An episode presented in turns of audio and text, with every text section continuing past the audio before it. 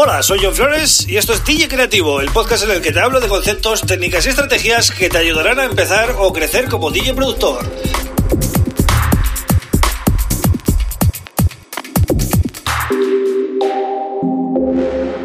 Hola, bienvenido y bienvenida a DJ Creativo. Mi nombre es John Flores y este es el episodio número 81 del podcast.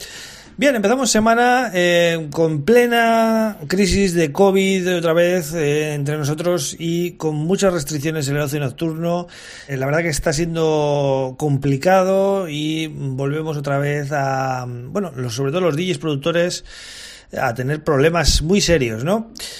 Pero bueno, hay que seguir para adelante y desde aquí mando ánimo a todos los que estéis eh, pues, trabajando y os, estéis viendo afectados, porque esto es al final una pandemia que está afectando a nivel mundial, por tanto no, no podemos hacer mucho más. ¿no? Lo que sí podemos hacer, por ejemplo, es producir, ¿no? que eso no nos lo quita nadie. Así que, bueno, voy a hacer un programa especial sobre errores comunes o errores a evitar cuando empiezas a producir música, ¿no? Pero antes, como siempre, te recomiendo que visites mi página web johnflores.pro, donde, bueno, vas a poder encontrar toda, toda la información de estos podcasts que, que llevo haciendo desde abril, ¿vale? Ya son 81. Y bueno, también vas a poder ver videotutoriales que los tengo en la web, pero bueno, realmente son de YouTube, ¿vale? Con, son nueve videotutoriales muy interesantes que seguramente te ayuden, ¿vale? Y también, por supuesto, me puedes contactar en el formulario de contacto, es la manera más rápida de dar conmigo, pero también, si quieres, si te apetece, puedes dejar comentarios en alguno de los vídeos de YouTube. Ya sabes que tenéis eh, disponibles todos estos podcasts en YouTube desde la semana pasada. Eh, tuve que subir todos de golpe, lo cual fue un trabajito, pero bueno, poco a poco ya veo que están funcionando así que os animo a seguir el podcast, eh, ya sea en YouTube o en los podcatchers habituales como puede ser Apple Podcast, Spotify o bueno, Google Podcast o en el caso de España, Evox. Bueno, dicho esto, vamos con el tema del día. Errores habituales que debéis evitar cuando empecéis a producir. El primer error que se suele cometer es trabajar con sonidos de poca calidad, ¿vale? Esto lo he comentado en alguna otra ocasión y me parece vital. Es que para conseguir un buen sonido es fundamental.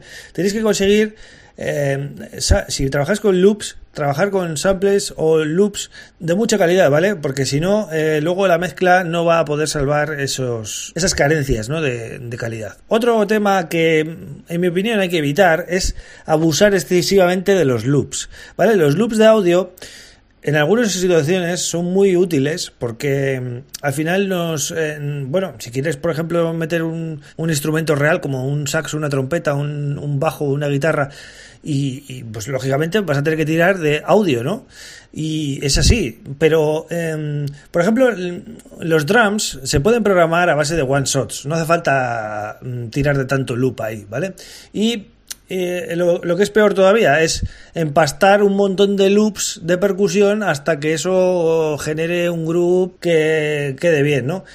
Pues cuidado también con eso porque se ensucia mucho, ¿no? Otro error suele ser la típica bola de graves por no elegir bien el bombo y el bajo, ¿vale? El bombo y el bajo tienen que ser, eh, vamos, como un matrimonio ideal, ¿no? Si tú coges un bombo muy sub y también coges un bajo sub, ahí hay un conflicto y no va a haber espacio para las dos cosas, ¿vale? Tendrás que equilibrar. Entonces, em, es una cosa que tienes que prestarle atención y dedicarle un poco de tiempo antes de, de, seguir, ¿no? Otro error muy común es no hacer automatizaciones, con lo cual la mezcla queda muy plana, ¿vale? No, no pasan cosas interesantes. Es eh, simplemente una sucesión de pistas que van entrando y van saliendo, pero eh, realmente los sonidos no, no, evolucionan con el tema, no, no queda orgánico, ¿no? Digamos. Otro error en este caso de mezcla sería eh, tener los volúmenes de las pistas muy altos, ¿vale? Yo os recomiendo que os acostumbréis siempre a trabajar con volúmenes moderados, es decir, eh, menos 6, menos, eh, menos 4 o algo así, que haya, que pueda respirar, ¿no? La, eh, el volumen de cada pista.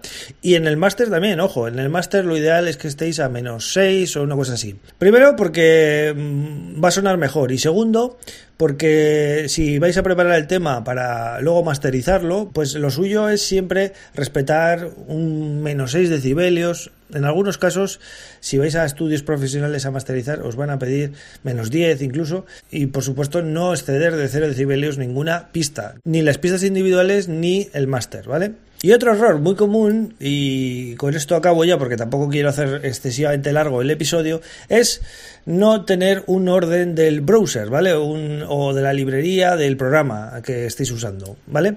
Tenéis que tener vuestros presets de efectos o de instrumentos ya preparados, vuestros loops, vuestros one-shots, vuestros em, instrumentos basados en sampler, vuestros efectos favoritos, vuestros... todo, ¿vale? Tenéis que tenerlo todo bien ordenadito porque todo eso es tiempo que perdéis y al final he visto muchas sesiones de trabajo en la que te pasas más tiempo buscando presets que haciendo música y eso es un error muy habitual que hay que evitar a toda costa. Entonces bueno, son cositas que tenéis que evitar si estáis empezando y si ya lleváis tiempo, pues por, supuesto, espero que no cometéis estos errores, pero nunca es tarde de todas maneras para rectificar, ¿vale? A todos nos ha pasado y al final se aprende más del error que del acierto, nunca olvidéis eso. Así que nada más, espero que os haya gustado el episodio. Eh, si queréis comentarme algo, pues ya sabéis, me dejáis un comentario donde queráis, en, el formulario de contacto de la web, en YouTube, donde queráis, ¿vale? Os leo y os eh, respondo en cuanto pueda. Un abrazo para todos.